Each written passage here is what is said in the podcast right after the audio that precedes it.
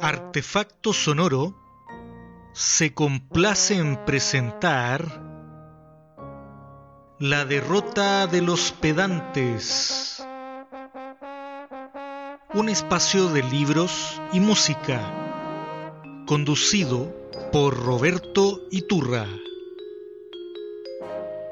La derrota de los pedantes.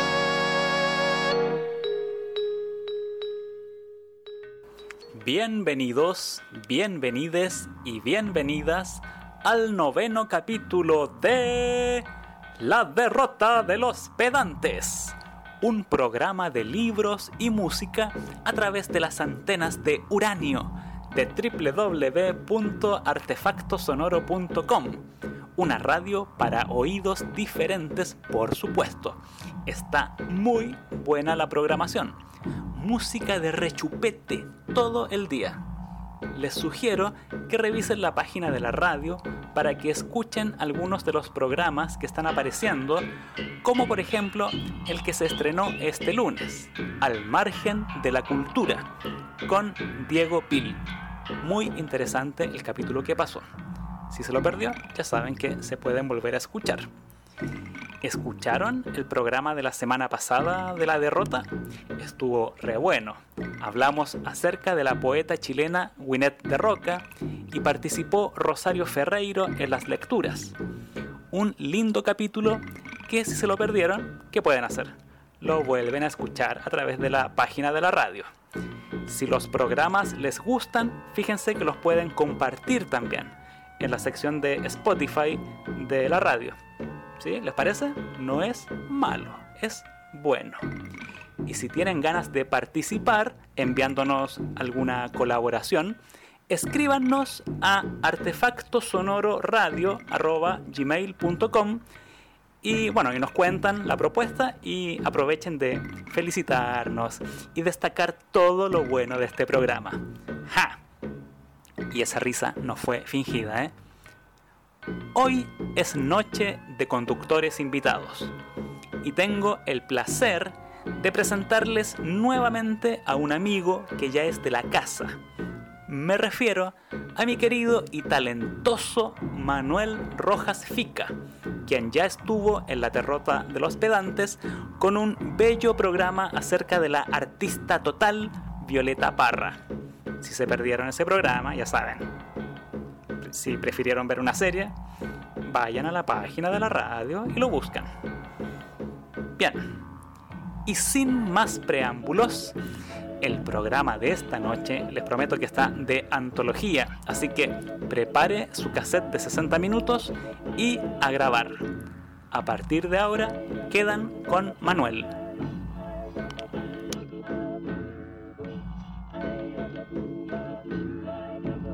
Vos dijiste, muchacha, ojos de papel. ¿Qué significaba para vos papel? Bueno, yo hice, eh, cuando se cumplieron 20 años de la canción, hace bastantes años ya, eh, yo hice un, un texto filosófico desmistificando las bondades del individuo que canta. El, el que canta es bravo.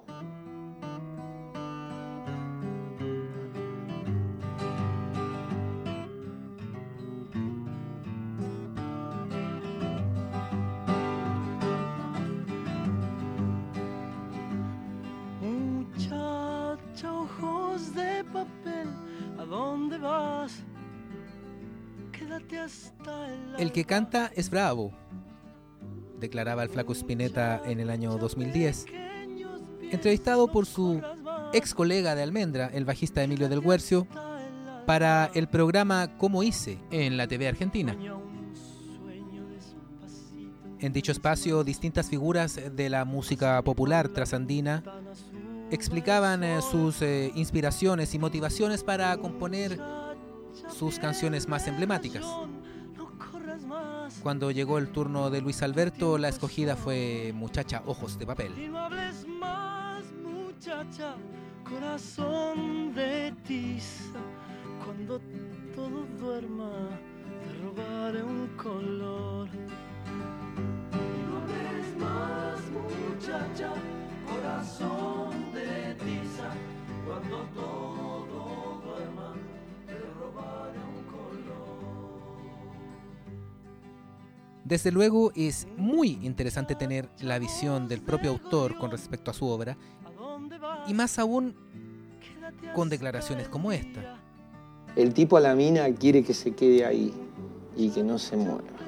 Y quiere ser el único protagonista. Él, inclusive si es necesario, la va a dejar embarazada. Por eso fabrica un castillo en su vientre. Duerme un poco y yo entre tanto construiré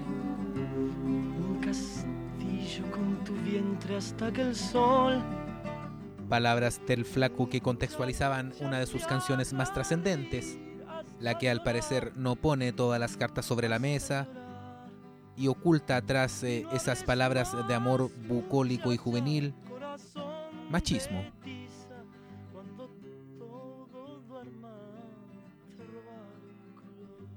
Historias como esta, anécdotas, archivo fotográfico, discografía y hierbas varias contiene el texto que hemos preparado para nuestra amable audiencia.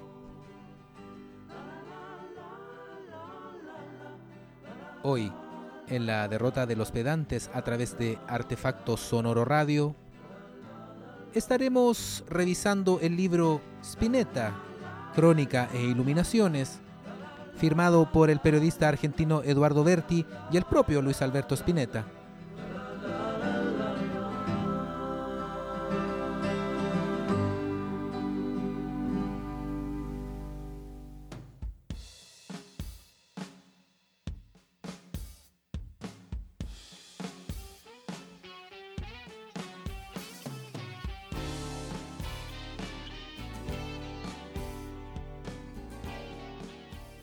Quisiera que hiciera mi biografía solo después de que me muera. Me gustaría, en cambio, mostrar en un libro todas las facetas, el pasado, el presente y también el vuelo hacia el futuro. De este modo, citando al propio Spinetta, comienza Crónica e Iluminaciones, con una especie de carta de navegación por parte del músico argentino sobre lo que debía o no contener este libro que le propuso hacer eh, en 1988 el periodista Eduardo Berti. Texto que en este preciso instante tengo en mis manos y que consta de 250 páginas. Debo mencionar que es una reedición de 2014 y que contiene un pequeño prólogo escrito para esa ocasión y otras cositas que se le agregaron como más fotos y la discografía completa del flaco, hasta su último disco, Un Mañana, del cual justamente estamos oyendo de fondo Mi Elemento. La historia spinetiana que abarca el libro va desde la infancia de Luis con algunos datos, no mucho porque hay que insistir que esto no es una biografía. Eh, pasa por Almendra, los inicios de Almendra, las bandas que vinieron después de Almendra, ya sea Invisible, Spinetta Jade, hasta la etapa que empezó a mediados de los 80 con eh, Luis Solista. Y el libro, como es del año 88, termina con Tester de Violencia, que se publicó ese año, ese gran, gran disco. Bueno, tampoco el libro es 100% lineal, pero está bueno, creo yo, guiarse por los años de publicación de los discos. Al menos a mí me resulta.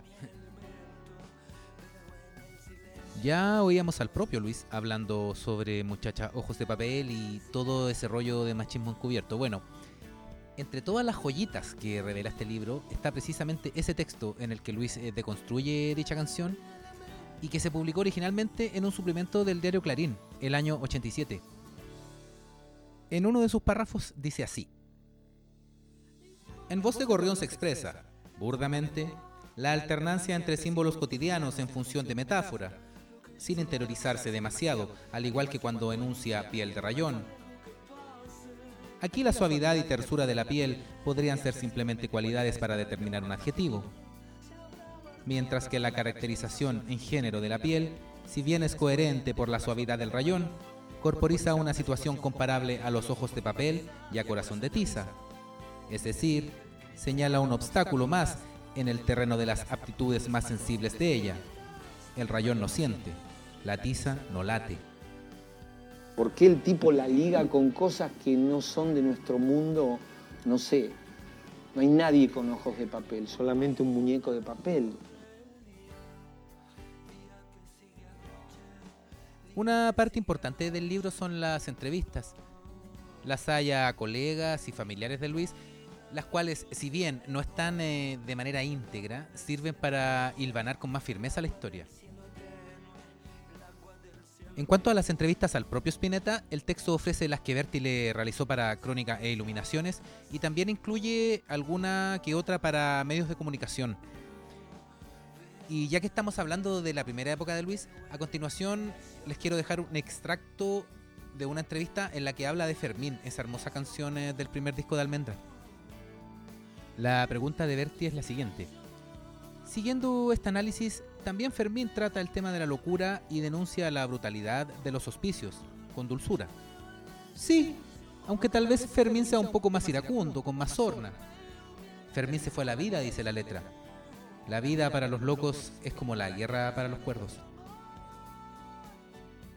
Siempre anclados en la primera época de Luis, el libro contextualiza esa génesis artística con lo que pasaba en el resto del mundo en relación con Latinoamérica. Y en ese sentido se hace hincapié en cómo Spinetta fue absorbiendo influencias eh, de todo tipo, musicales, pero también una gran cantidad de literatura. Lo que usted oye es la derrota de los pedantes a través de Artefacto Sonoro Radio.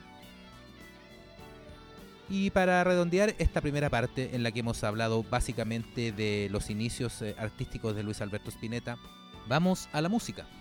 A continuación, una hermosa canción del primer disco de Almendra. Esto es Hoy todo el hielo en la ciudad.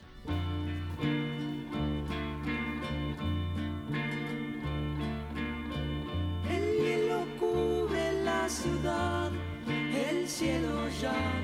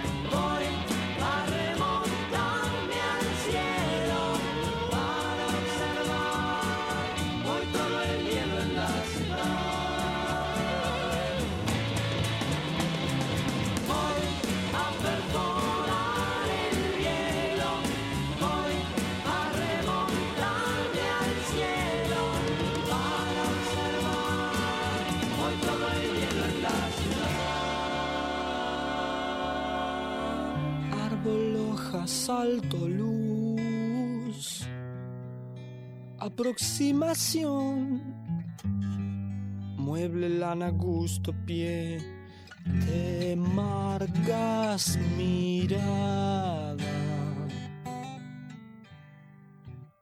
Nube loba de docal, gesticulador, dijo camamenta cien, rey, fin, sol, amigo, cruz, algadado, cielo, riel, estalactita, mirador, corazón.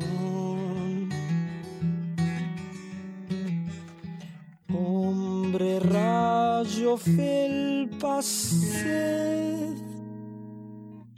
extremidad, insolación,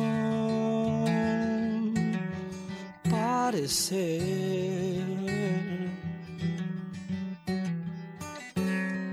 clavo, coito,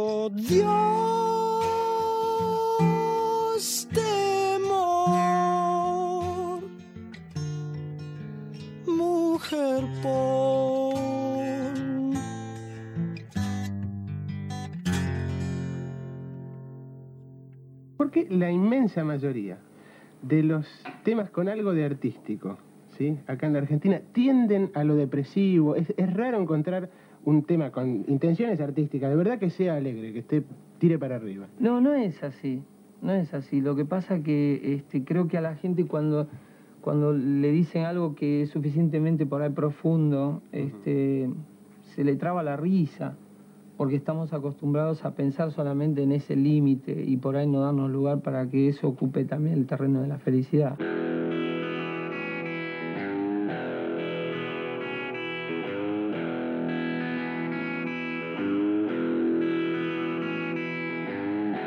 Tengo tiempo para saber si lo que Lo que ustedes, amables oyentes, oyen de fondo es Bajan, en versión de Gustavo Cerati, para su disco Amor Amarillo del año 93.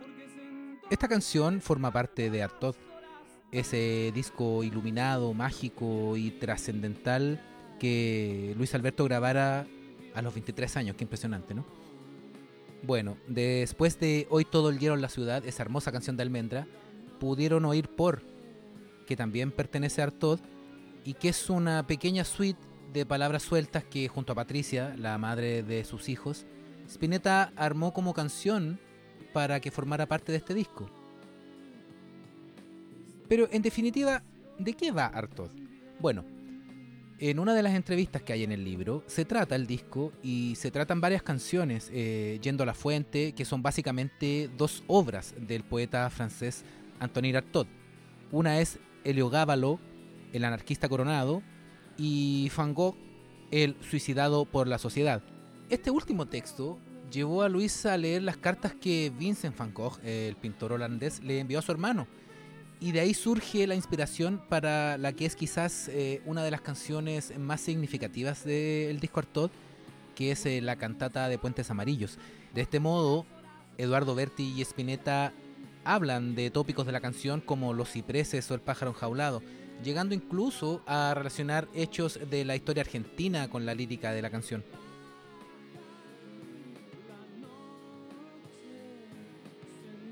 Para quien no haya oído Artaud o no esté muy familiarizado con la obra musical de Spinetta, cuando hablamos de cantata de Puentes Amarillos hablamos de una especie de mini ópera.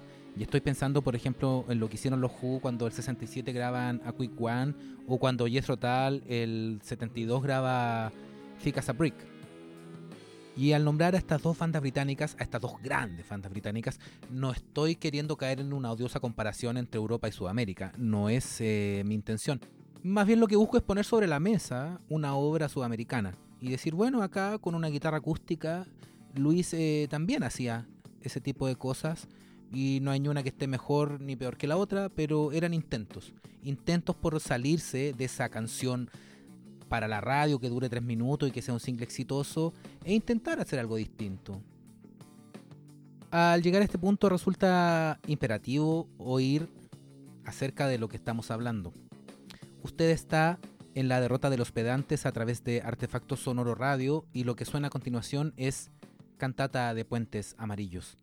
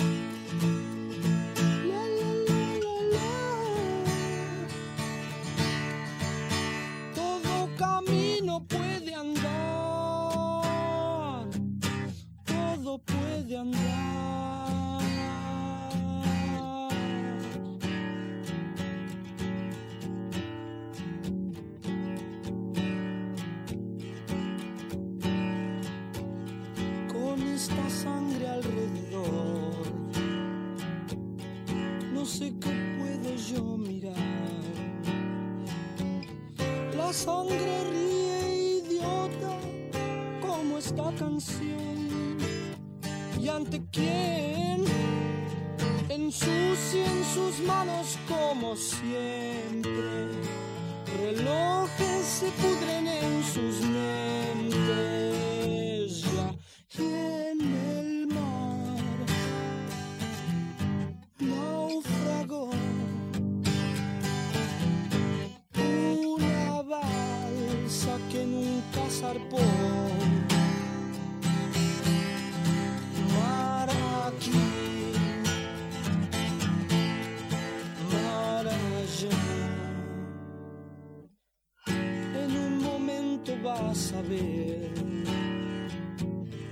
Que ya es la hora de volver. Pero trayendo a casa todo aquel fulgor. ¿Y para quién?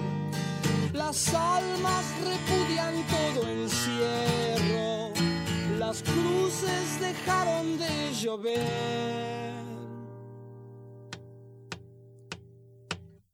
Sube al taxi, nena. Los hombres te miran, te quieren tomar.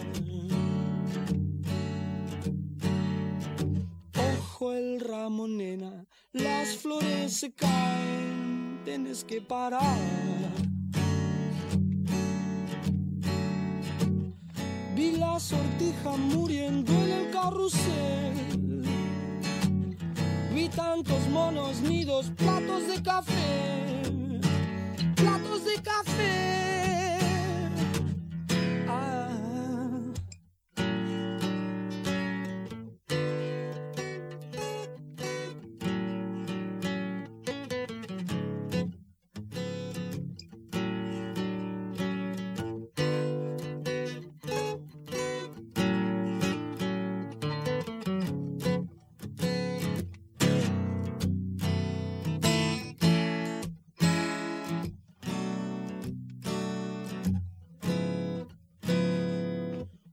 Guarda al hilo, nena, guarden bien tus manos esta libertad.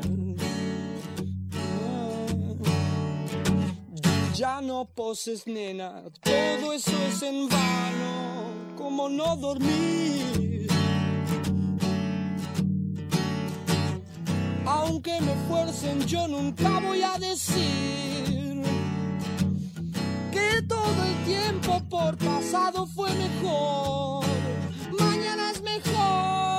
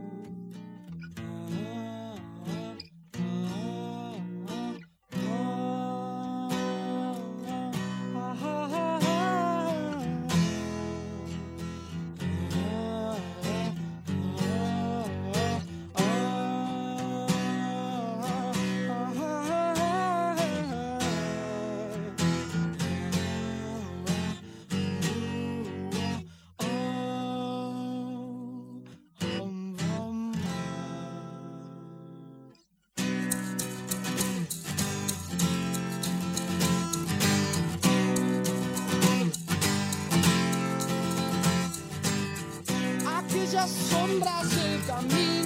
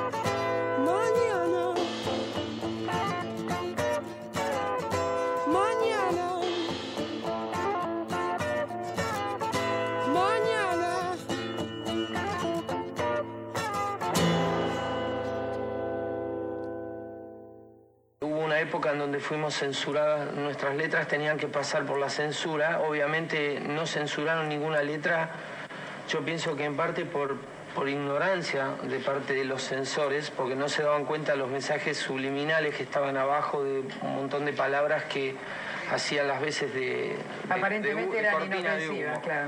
¿Viste? Pero las verdades que pudimos decir... Y bueno, este, por ejemplo, un tema como Kamikaze, ¿no es cierto?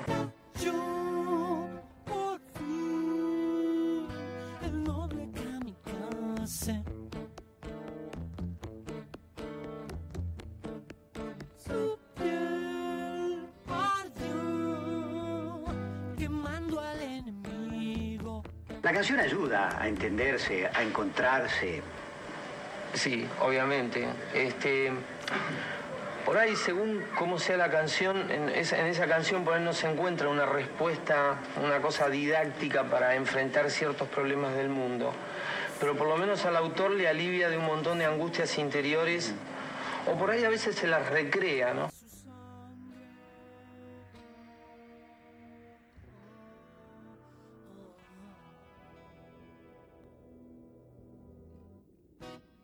Oír Kamikaze es eh, adentrarse en el amanecer de la década de los 80, pero antes el libro entrega una pincelada de lo que significó la madurez de la década anterior para Luis. Después del fin de Pescado Rabioso, Spinetta convoca a los tremendos, a los tremendísimos, Pomo y Machi en batería y bajo respectivamente, y forma invisible ese power trio definitivo por excelencia. Y en esta parte me doy una licencia para decir que Invisible es mi grupo favorito de Spinetta. es la banda en la que se condensa esa lírica urgente con una fuerza musical impresionante. O sea, eran tres tipos que sonaban como que fueran mil.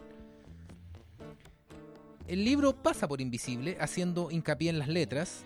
Hay una entrevista en la que se van analizando distintos tópicos líricos y desmitificando ciertas cosas eh, por parte del mismo Spinetta. Conocida es la voracidad literaria del flaco y consultado acerca de cuánto influenciaban sus letras escritores como Carlos Castaneda, por ejemplo, Luis respondía lo siguiente. Lo cierto es que no necesito leer un libro para escribir música. Podría hacer canciones sin necesidad de esto. En realidad siempre hablo de mí o de mi mundo, que en algún caso quedó conmovido por las cosas que he leído. Pero ojalá tuviera la capacidad para escribir un disco sobre lo que siento frente a la obra de Salvador Dalí, por ejemplo. Lo que pasa es que si me encomiendo esa tarea me siento un pedante. No quiero hacerlo de ese modo. Quiero que fluya en mí la necesidad, como cuando sentí que algo de lo que había leído de Carlos Castaneda me invadía la cabeza y no dejaba de pensar en todo lo que esa lectura me había provocado.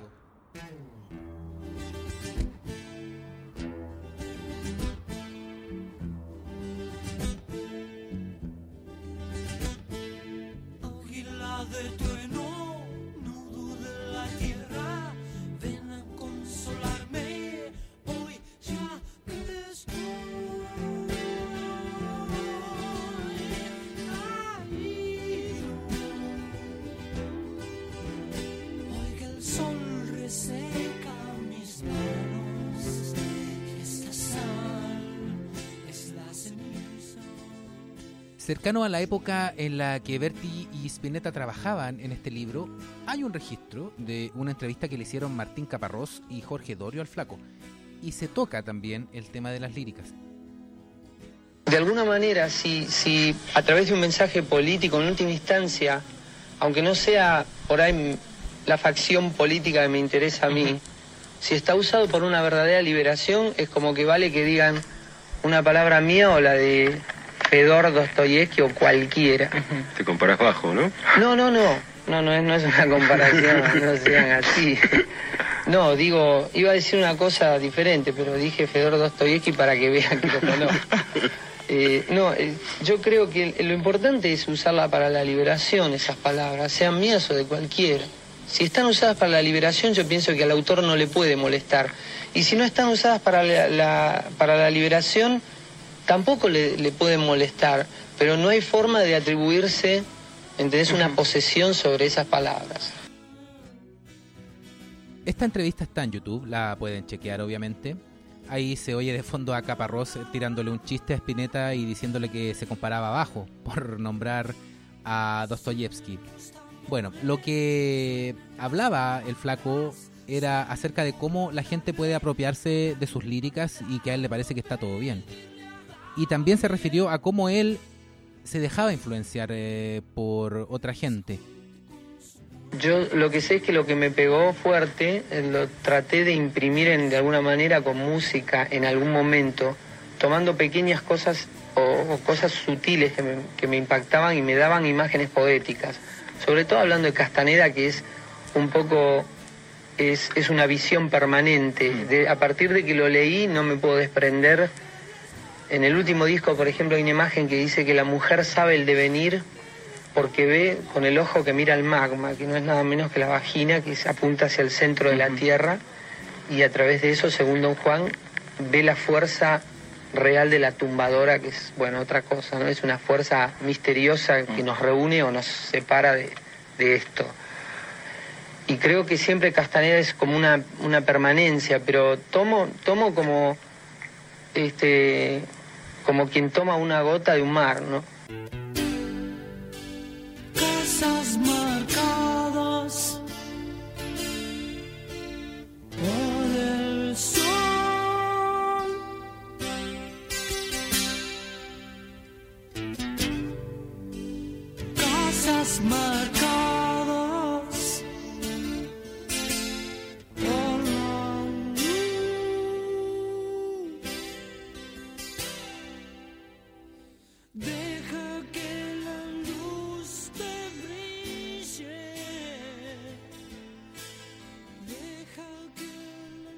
Esta parte hemos eh, tratado de entrar en el mundo de las líricas spinetianas, siempre teniendo como timón el libro Crónica e Iluminaciones de Eduardo Berti y el propio Spinetta. De fondo han sonado tres canciones de Kamikaze, esa joya de 1982, en la que el flaco expuso, entre otras cosas, su visión sobre el conflicto bélico de Malvinas. Sonó la propia Kamikaze, sonó la primera parte de Águila de Trueno y lo que oyen de fondo, esta hermosa canción, se llama Casas Marcadas. Pero, para hacer justicia a la década anterior, vamos con una hermosa canción de Invisible, que cuenta con una particularidad. Canta Machi, el bajista. Pleamar de Águilas. Esto es la derrota de los pedantes.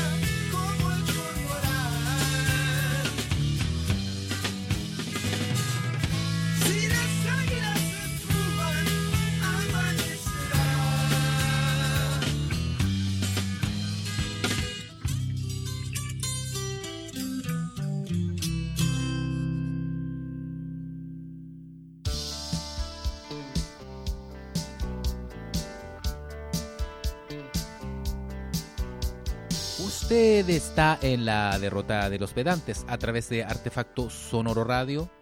Hoy hemos estado revisando el libro Crónica e Iluminaciones del periodista argentino Eduardo Berti en estrecha colaboración con Luis Alberto Spinetta, texto que nos entrega un completo panorama de lo que fue el devenir artístico del flaco desde la prehistoria de Almendra hasta Tester de Violencia, disco del año 88, mismo año en que se publicó el libro. Estuve revisando algunos sitios para chequear si estaba disponible la compra online, pero no lo encontré. O no estaba o estaba agotado. Lo que sí, para la gente que se maneja en el tema de las descargas, había opciones eh, de PDF en un sitio que se llama Script. Así que si quieren chequearlo, pueden hacerlo.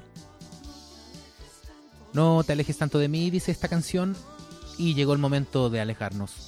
Llegó la triste despedida, pero como siempre lo haremos con música.